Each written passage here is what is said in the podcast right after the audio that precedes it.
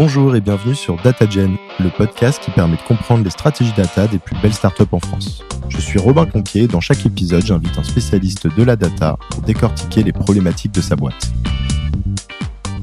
Vous pouvez surveiller votre image et votre réputation sur le web, c'est vraiment le niveau zéro, mais surtout, vous pouvez vous tourner vers le monde entier et vous pouvez entendre, écouter vos consommateurs sur tous les marchés, sur tous les segments, pour toutes les cibles, et ceci en temps réel, depuis votre bureau à ici les Moulineaux. C'est une chose qu'on fait avec Nike. Euh, avec Nike, par exemple, on, on, ils travaillent avec des milliers d'athlètes dans le monde entier. Et en fait, on leur, leur fait un suivi euh, athlète par athlète du rayonnement de ces athlètes sur le, les réseaux sociaux, ce qui leur permet d'avoir une cote de la valeur d'influence de l'ensemble des athlètes avec lesquels ils ont des partenariats. Bah, c'est une aventure qui est de toute façon un, challenge technologique euh, assez monstrueux parce que l'enjeu pour une boîte de social listening, c'est de moissonner la totalité des données publiques du web. Ce podcast est rendu possible par Artefact, le cabinet de conseil spécialisé sur la data. Il recrute des passionnés de la data avec des profils business ou techniques pour soutenir leur hypercroissance et leur expansion à l'international. Donc si tu cherches ta nouvelle aventure, n'hésite pas à postuler chez eux. Artefact n'est pas un cabinet de conseil traditionnel, ils ont une vraie culture tournée sur l'apprentissage. D'ailleurs, ils ont créé leur propre école, la School of Data. Je suis bien placé pour en parler car j'y ai passé 5 ans et j'y ai appris énormément de choses. Tu trouveras le lien vers leur poste ouvert en description de l'épisode. Aujourd'hui, je reçois Guillaume, le cofondateur de Linkfluence, l'outil de social listening qui permet euh, donc euh, en français de faire des, des, analyses à partir des données que l'on peut extraire des réseaux sociaux. Tu nous expliqueras ça mieux. On va parler de la genèse de Linkfluence, vu que tu étais là dès le départ, euh, de votre aventure entrepreneuriale, euh, du produit, mais aussi des gros challenges que vous avez rencontrés. Hello Guillaume, ça va? Très bien, merci pour l'invitation. Avec grand plaisir. Est-ce que pour commencer, tu pourrais te présenter et nous raconter éventuellement la genèse de Linkfluence euh, oui, avec plaisir. Donc, euh, je m'appelle Guillaume Fouettillou. J'ai 42 ans. Je suis ingénieur de formation. J'ai deux enfants et euh, j'ai créé euh, Linkfluence.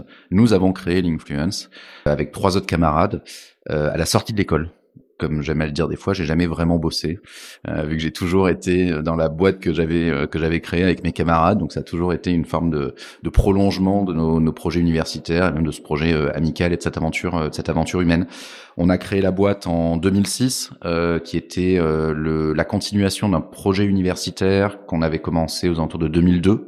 Voilà, donc euh, au milieu de nos études d'ingénieur, enfin même sur la fin plutôt, euh, j'avais 22 ans, euh, qui était un projet universitaire qui avait pour vocation de, de, de, cartographier le web.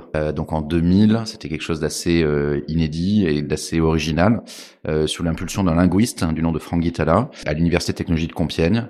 On avait ce projet fou de produire les premières cartes du web. Alors quand on dit carte du web, on peut se demander de quoi on parle. Est-ce que c'est la carte des serveurs sur lesquels sont hébergées les machines? Non, en fait c'est c'est la, la c'est la carte euh, de euh, des liens qui existent entre tous les documents sur le web, entre tous ces sites web qui à l'époque étaient reliés principalement par des liens hypertextes. Et c'est comment est-ce que de ces chemins qui sont tracés de site en site que l'on expérimente quand on navigue, en allant de page en page, eh bien, euh, comment de tous ces parcours de navigation, en fait, finalement, émergent des territoires, qui sont des territoires d'information. Ce qui était passionnant avec ce projet, c'est que c'était, euh, euh ça, ça, ça, consistait à vouloir euh, donner à voir un territoire, un continent d'information qui en fait euh, ne préexistait pas à sa représentation. Il n'y a pas de carte du web. C'est-à-dire la Terre, on peut la voir en prenant de la hauteur, de l'altitude, et on va la voir de haut. Et après, les cartographes peuvent prendre des mesures et la représenter. Le web, vous pouvez pas prendre de hauteur. Quand vous êtes sur une page web, vous êtes sur la page web, mais vous pouvez pas dire je recule pour savoir quels sont les sites web qui sont à côté de mon de, de, de mon site. Vous avez juste des liens. Et donc on a fait ça sur les sites web euh, en tant qu'universitaire. Et en fait, ça nous a permis de nous rendre compte que euh, de faire ce travail-là, en fait, ça permettait de comprendre à la fois comment le web était organisé, mais vu que le web était un espace ouvert sur lequel n'importe qui pouvait publier n'importe quoi, n'importe où, n'importe quand, n'importe comment, avec l'explosion du web de zéro, avec les réseaux sociaux, très très vite, on s'est rendu compte en fait que ces cartes-là, elles décrivaient le web, mais elles décrivaient aussi la société.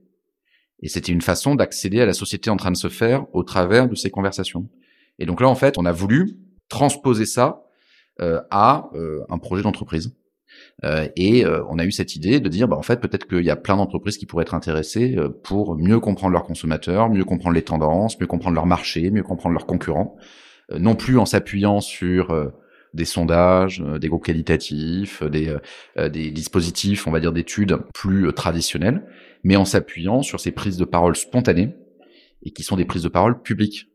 C'est-à-dire que les gens sur le web, ils s'expriment pour être entendus quand tu navigues euh, de euh, un site A à un site B et que euh, tu es les statistiques, que les, tes données de navigation sont récupérées et analysées, quelque part tu es observé un peu à ton insu. Tu as signé des, t'as, as des cookies, tu as signé des conditions d'utilisation, mais enfin bon, globalement, t'as pas voulu, tu navigues pas pour que tu sois observé. Quand tu tweets, c'est que tu as envie d'être un média. Voilà. Et donc aujourd'hui, il y a des centaines de millions de personnes qui sont des médias. Et euh, chaque fois qu'ils sont médias, eh bien, ils disent quelque chose de la société, ils disent, ils disent quelque chose d'eux-mêmes, ils disent quelque chose de leur communauté, ils disent quelque chose de la société. Donc le métier de l'influence, c'est ça. C'est récupérer toutes ces traces et être capable de les mettre en forme pour pouvoir en tirer des métriques et donc des tendances et donc des axes de réflexion sur des opportunités marketing, de communication, business. Comment elles ont réagi les premières entreprises que vous êtes allés voir pour justement leur pitcher cette idée sous une forme plus euh, commerciale qui pourrait leur euh, leur apporter de la valeur? Alors elles ont réagi. on a on a eu deux cas en fait. nous on avait eu la chance en tant qu'universitaire de faire parler de nous un peu on avait eu de la presse parce que on avait euh, travaillé sur un événement euh, dont on reparle pas mal d'ailleurs aujourd'hui, qui était euh, le référendum pour le traité constitutionnel européen en 2005. Qui ce référendum, tous les sondages disaient que le oui allait l'emporter. finalement, c'est le non qui l'a emporté pour ceux qui s'en souviennent. et en fait, nous on avait fait une étude qui montrait que le web était le seul média qui n'appelait pas à voter oui, qui n'était pas structuré vers le oui, mais qui était vraiment structurellement orienté vers le non. Et le fait qu'on montre ça, euh, bah, en fait, ça nous a apporté une couverture presse mondiale. Il y a eu des articles dans le monde entier qui disaient que des universitaires de, de, de l'UTC, de, de, Compiègne, avaient euh, prédit la victoire du non. Bon, c'était un petit peu survendu de la part des, des, journalistes, mais bon, il y avait cette idée. Et ça, ça nous a donné beaucoup d'exposition. Et donc, on a eu des premiers clients qui ont bossé avec nous parce que ils avaient euh, suivi ça, ils étaient extrêmement excités par la dimension extrêmement innovante et prometteuse de ces nouveaux métiers. Mais pour être honnête, ils savaient pas exactement à quoi ça allait leur servir, mais ils se disaient que ça valait le coup de tenter parce qu'ils étaient face à des choses qui étaient très innovantes. Ça, ça a été une petite partie de nos clients, mais c'est en même temps ceux qui nous ont permis de faire nos deux, trois premières années. Ils se comptent sur les doigts d'une main, mais ça a vraiment été les gens par lesquels l'influence a pu, alors qu'il n'y avait pas vraiment de marché, qu'il n'y avait pas vraiment d'offres, que on était quand même très euh, débutant sur les questions business, où on a pu exister. Et après, les deuxièmes types de clients euh, plus euh, généralisés, à cette époque-là, on envisageait l'écoute du web sous l'axe de la peur.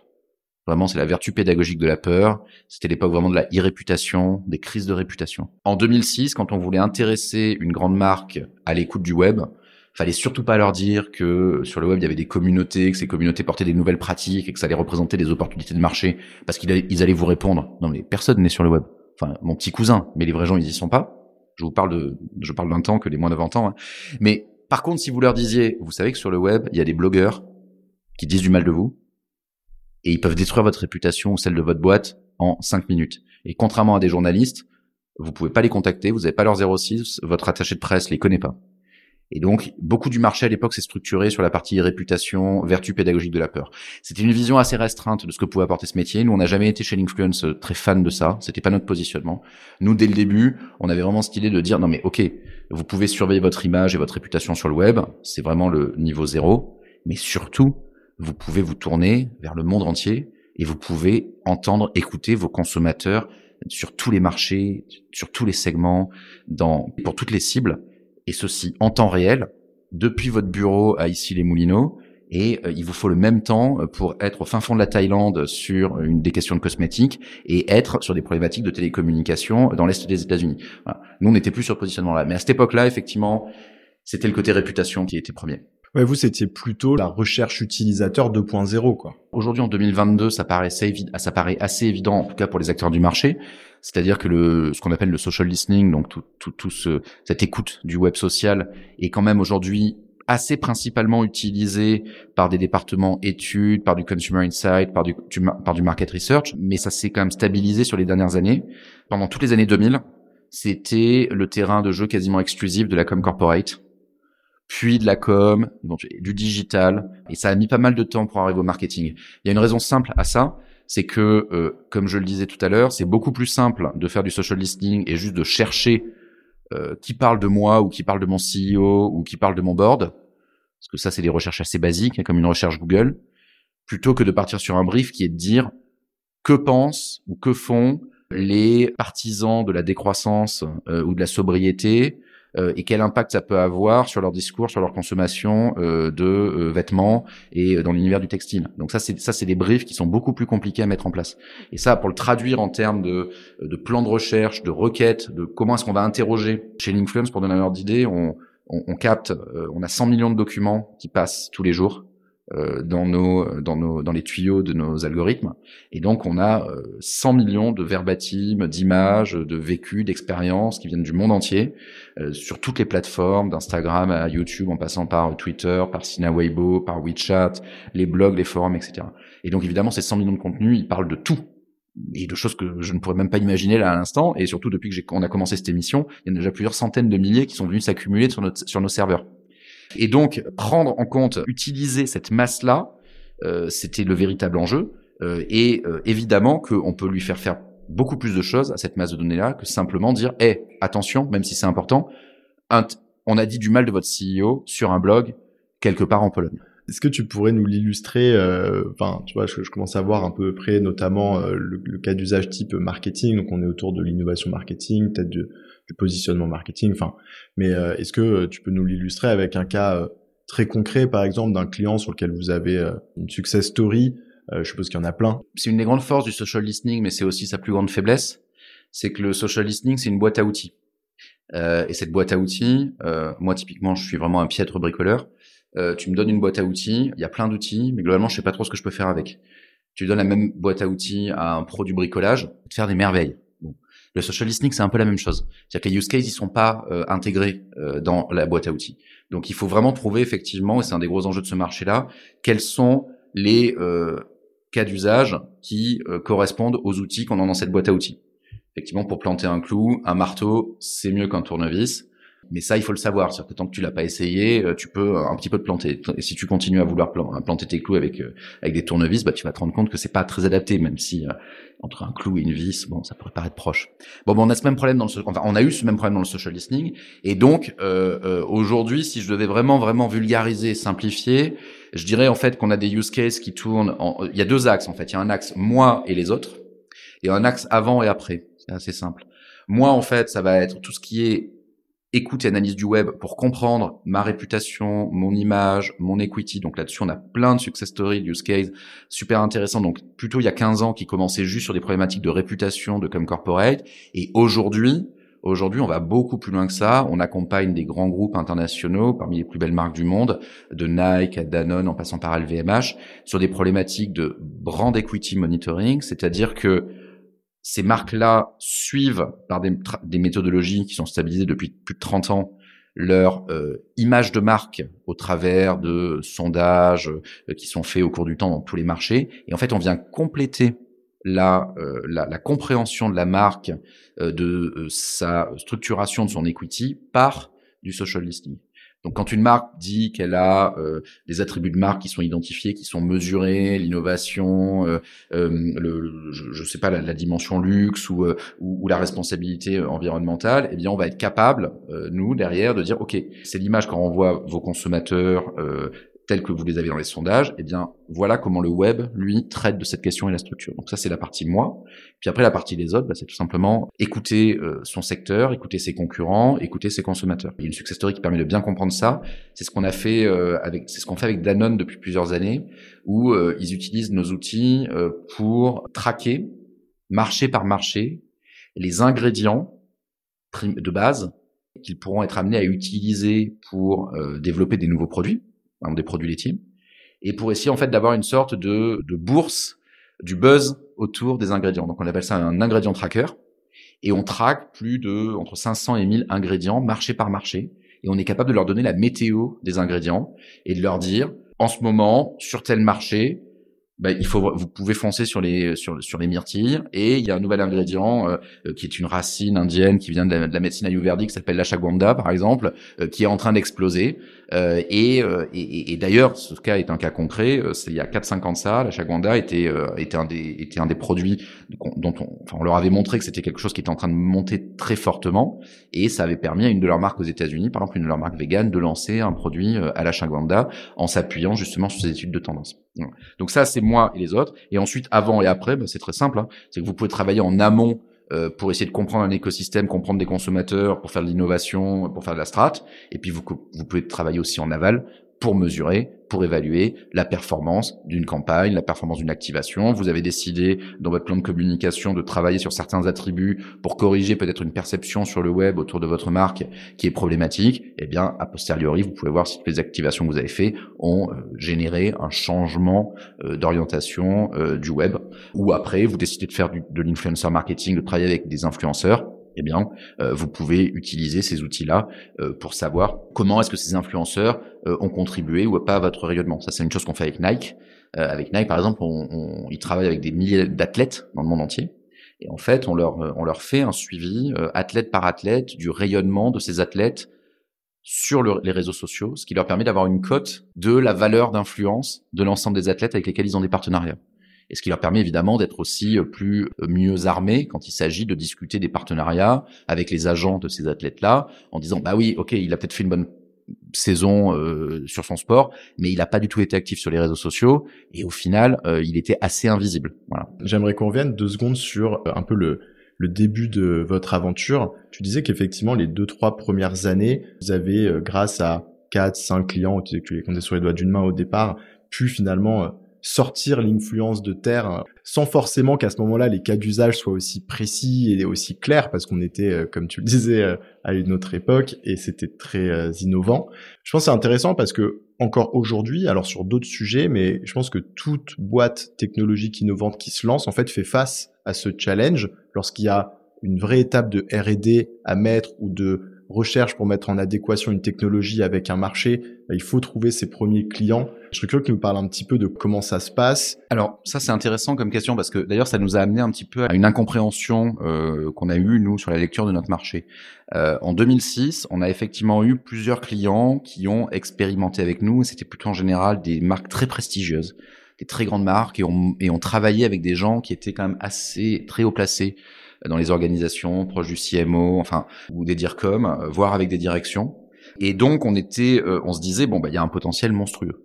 Il y a un potentiel monstrueux parce que si directement on travaille avec ces euh, grands groupes du CAC 40 et qu'on a directement ce niveau d'interlocuteur, bah c'est que le marché doit être immense. Et en fait non, c'était, ça montrait juste qu'en fait on arrivait à toucher les gens qui étaient ceux qui avaient à leur charge d'être innovants, de penser la prospective, de penser la stratégie, de penser le futur de leur entreprise et ils nous voyaient justement comme euh, des prototypes ou comme euh, un potentiel d'innovation, mais qui n'était pas encore complètement révélé et défini.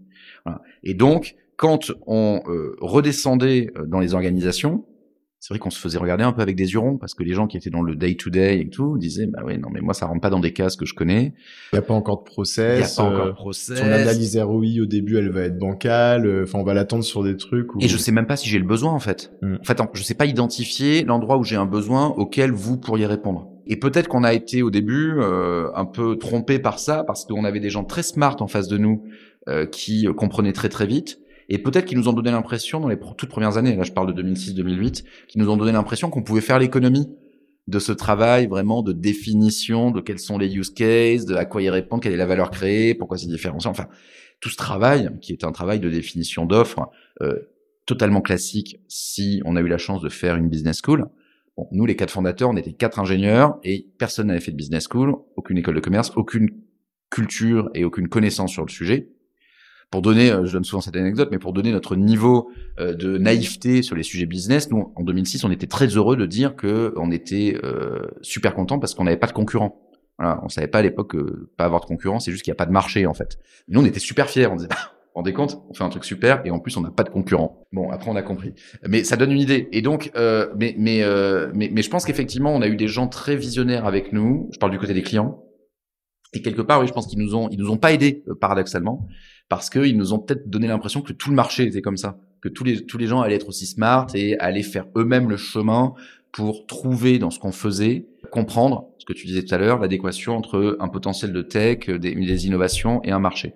Et parce qu'il le faisait pour nous. Voilà. Donc après, à partir de 2008, on a compris très vite. Euh, parce qu'on pouvait pas bosser qu'avec ces quatre clients, on voulait, on voulait, on voulait croître. Donc là, on a compris qu'il allait falloir qu'on s'attaque vraiment au dur, de définir une offre. Comme tu l'expliquais, je pense que des cas d'usage, il y en avait, enfin, on aurait pu en imaginer euh, plein, donc fallait euh, quand même les lister, sélectionner ceux qui étaient les plus prometteurs, euh, vous, vous avez décidé aussi de partir sur un positionnement un petit peu différent des concurrents qui sont arrivés par la suite, en tout cas. Mais c'est hyper intéressant ce que tu dis que pendant un moment, effectivement, euh, vous étiez très fier de, de, ne pas en avoir et, et que ta conclusion, c'est que finalement, il n'y avait pas de marché. Enfin, c'est quoi ta perception de cette situation?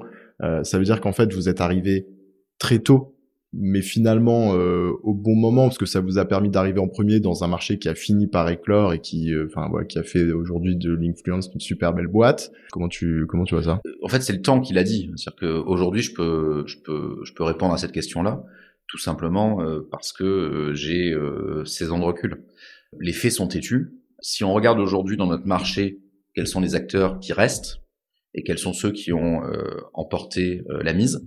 En réalité si tu prends les trois leaders mondiaux, les trois, on s'est créé entre 2005 et 2008. Donc en fait, ceux qui restent aujourd'hui euh, sont ceux qui sont partis en premier. Donc à cette époque-là, il n'y avait quasiment pas de marché. On euh, construisait le marché à mesure qu'on avançait. Et pourtant, c'était nécessaire parce que ça a permis en fait de faire tout le travail de R&D, tout le travail euh, de consolidation des méthodes qui font que ceux qui sont partis plus tard, bah, les, encore une fois, aujourd'hui, force est de constater qu'ils n'ont pas réussi. Voilà, ils ont, ils sont disparus, ils se sont revendus en étant petits, voilà. Mais euh, si on prend aujourd'hui les trois leaders mondiaux, effectivement, Brandwatch qui s'est créé six mois avant nous, et euh, si vous prenez un Talkwalker, ils se sont créés, alors, en réalité, quasiment euh, aussi en, 2000, en 2007. Tous les acteurs qui ensuite se sont créés plus tard sont amenés à disparaître. C'est un marché qui a eu un, un, effet de mode très fort. Aux alentours de 2009-2010, il y avait une boîte de social listening qui se créait toutes les semaines dans le monde. Nous, on suivait, là, on se disait, euh, le marché explose, voilà. et qui en fait s'est contracté, s'est consolidé euh, sur les euh, trois, quatre dernières années. Euh, Aujourd'hui, il y a plus que trois, quatre acteurs qui sont capables d'accompagner le Fortune 500 sur des problématiques de monitoring, de social listening à l'échelle mondiale, multi-marché, multi-secteur, multi-marque euh, et surtout multi-use case. Voilà. Donc euh, finalement, aujourd'hui, on arrive à un moment de lisibilité beaucoup plus fort. Euh, il y a dix ans, c'était c'était c'était vraiment vraiment vraiment le bazar parce que il y avait des tonnes d'acteurs, tous avec des propositions qui étaient des promesses qui étaient mirifiques, et, et c'était très difficile de lire véritablement des différences. Surtout que c'est un marché qui était plutôt structuré par des ingénieurs et les ingénieurs, j'en suis un. Hein. Euh, on aime bien montrer nos grosses technos, donc on est super fiers de dire regardez les super algos qu'on fait, regardez les, regarde la techno de malade qu'on a développé. Il y a de l'IA, il y a de la big data. Alors c'est que des termes qui faisaient rêver les gens du marketing qui les maîtrisaient pas, mais c'était quasiment impossible de séparer le bon grain de livret. Euh, si on maîtrisait un petit peu les codes, il y avait des gens qui étaient vraiment des flibustiers, qui débarquaient, ils avaient que dalle, ils récupéraient trois données d'API, ils mettaient une jolie interface dessus, ils développaient ça en trois jours, et euh, en, en, en, premier rendez-vous, ils pouvaient euh, faire l'illusion face à des gens qui avaient 30, 40 ingénieurs sur le sujet depuis 5, 6 ans. Donc c'était pas c'était pas le moment où le marché était le plus simple. Bon, après l'avantage c'est que de toute façon, bah, vu que ces gens-là ils délivrent pas, le marché se nettoie naturellement. Mais c'est vrai que euh, aujourd'hui le marché est quand même un peu plus sain. Moi, je mesure la la, le, la santé d'un marché tout simplement euh, au respect qu'on porte à ses concurrents. Hein. C'est-à-dire que moi, je considère que meilleur sur mes concurrents, plus ça veut dire que je suis sur un marché qui est intéressant et qui est un marché qui est solide. Euh, si mes concurrents sont tous nuls, c'est un peu le même problème que si j'ai pas de concurrents. C'est qu'en fait, c'est qu'il y a un vrai problème. Je devrais pas dire ah mes concurrents sont mauvais, donc c'est une super bonne nouvelle. Non, non. Si tes concurrents sont mauvais, c'est que t'es pas au bon endroit. Est-ce que tu peux nous parler peut-être des plus gros challenges que vous avez rencontrés? Bah, c'est une aventure qui est de toute façon un, challenge technologique euh, assez monstrueux parce que euh, l'enjeu pour une boîte de social listening, c'est de euh, miner, c'est de moissonner la totalité des données publiques du web. Donc, on a le même défi que Google, tout simplement. Et même plus, parce que Google n'indexe pas les réseaux sociaux propriétaires type Instagram, Twitter, etc. Mais nous, on indexe tout ce qu'indexe Google, mais en plus, on fait Insta, on fait Twitter, on fait Sina Weibo, on fait WeChat, on fait VContact, etc. Donc on a de un des, des, des, quantités de données à gérer qui sont monstrueuses, je l'ai dit tout à l'heure, plus de 100 millions d'images et de textes quotidiennement. Mais là où Google va juste les, enfin va juste, va appliquer un très bel algorithme euh, dessus qui est le PageRank pour ensuite classer ça en fonction d'une requête que tu lui passes pour te rendre le meilleur résultat. Euh, nous, on doit faire beaucoup plus de trucs. Chacun de ces verbatims, on va calculer dessus euh, une cinquantaine de métadonnées qui vont appliquer toutes les technologies les plus avancées aujourd'hui, principalement de NLP, de traitement naturel du langage, et d'analyse d'image. Donc, il va falloir qu'on soit capable de dire pour n'importe quel tweet, billet de blog, article de média ou, euh, ou, avis ou avis produit sur un site conso, de quoi ça parle, euh, les produits cités, les marques, euh, les thématiques, est-ce que ça en parle de manière positive, de manière négative, est-ce que ça exprime des émotions, des sentiments? Il va falloir qu'on soit capable, si c'est une image, de dire qui, de quoi est faite cette image, est-ce qu'il y a des personnes, plutôt des hommes, plutôt des femmes, plutôt âgées, plutôt euh, plutôt jeunes, euh, qui ont l'air de sourire, qui ont l'air de faire la gueule, euh, qui sont dans un bar, qui sont sur une, sur une plage? Est-ce qu'il y a des produits dans l'image? Est-ce qu'il y a des logos? Et une fois qu'on a fait tout ça, il va falloir qu'on, va falloir qu'on soit capable de dire, mais est-ce que ça se diffuse? Est-ce que ça a été vu juste par trois Pékins qui sont abonnés à ce compte-là et c'est personne? Ou est-ce qu'on est face à un potentiel influenceur qui fait qu'avant la fin de la journée, ça aura touché un milliard de personnes? Donc ça, déjà, les enjeux techno, ça fait que euh, on, on, les a depuis le premier jour et ils sont monstrueux pour moi, un des gros, gros, gros challenges par rapport à ça, ça a été l'adéquation entre trouver la bonne adéquation entre le coût que ça représente, parce que c'est des enjeux en termes d'ingénierie, en termes de coûts de euh, computation, en termes de coûts de stockage, de serveurs, etc., de, de développement d'algorithmes qui sont énormes, et la valeur perçue par les clients en face. Et ça, ça a été un travail qui, à l'échelle de l'industrie, de notre industrie, qui a été très très compliqué. C'est pour ça qu'aujourd'hui, il faut avoir une taille critique pour survivre sur ce marché-là. C'est que pour suivre le rythme d'innovation dont on a besoin, qu'on a besoin de suivre, dû au fait que le web change très très vite, euh, par rapport à quand on a créé la, la boîte, on continue à analyser le web, mais le web d'aujourd'hui est peut-être à seulement 2% similaire au web de 2006. En 2006, il n'y avait pas les réseaux sociaux. Enfin, c'était un web qui n'avait strictement rien à voir. Tout se faisait par lien hypertexte. Il n'y avait pas les likes, il n'y avait pas les, partages, il n'y avait pas, euh, il y, avait pas, il y avait pas les vidéos et les réels sur Instagram, sur YouTube, sur TikTok. Enfin, les formats, on n'imagine pas comme tout a explosé, comme les modes d'engagement ont tous explosé. Donc pour moi, il y a un gros enjeu au-delà du fait qu'il faut faire de la R&D. C'est surtout, c'est un enjeu, c'est surtout très excitant pour les ingénieurs chez nous parce que c'est vrai que et c'est là-dessus on arrive à se battre face à des GAFA qui essaient de, de recruter euh, les gars qui viennent chez nous parce que, que les compétences sur lesquelles on travaille sont quand même très très très spécifiques et sont extrêmement valorisées sur le marché parce qu'elles sont rares et très compliquées, très difficiles à, à, acquérir. On a la chance en France d'avoir une école mathématique, statistique, de malades et donc d'avoir des ingénieurs de très très très haut vol. Évidemment, on peut pas se battre face à Google en termes de salaire euh, ou Amazon, mais on arrive à garder des ingénieurs ici parce que ils arrivent à travailler sur des problématiques qui sont proches de celles qu'ils auraient chez Google et chez, ou chez Amazon, mais sauf qu'ils le font dans une équipe de 50 personnes et, où ils voient immédiatement l'impact de leur travail dans le logiciel.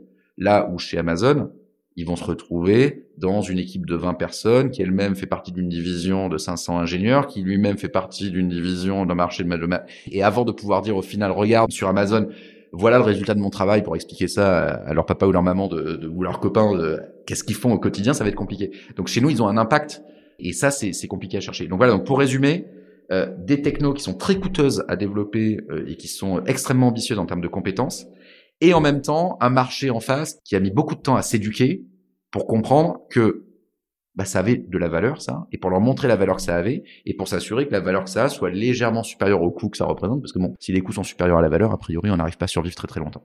Écoute, euh, Guillaume, on arrive sur les dernières questions, mmh. et de finir sur une touche un peu plus, euh, un peu plus légère, un peu plus personnelle. Est-ce que tu as une recommandation de contenu à partager à nos auditeurs? Euh, oui, un podcast de Radio France d'un journaliste euh, que, que j'apprécie énormément et qui est peut-être euh, le meilleur journaliste en France de très loin euh, sur les questions de vulgarisation autour des questions du numérique, qui s'appelle Xavier Delaporte, qui a eu une émission pendant très longtemps qui s'appelait Place de la Toile sur France Culture, qu'il avait arrêté pendant, il avait arrêté de traiter du numérique pendant quelques années et là depuis un peu plus d'un an, il fait un podcast qui s'appelle Le Code a changé.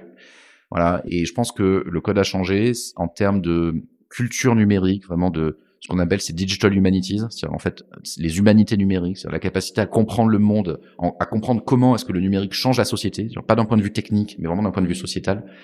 C'est sûrement euh, en, langue française le, contenu le plus à la fois pointu, pédagogique et le mieux construit et le mieux fichu qui, qui existe. Ouais, donc Xavier Delaporte, le code a changé.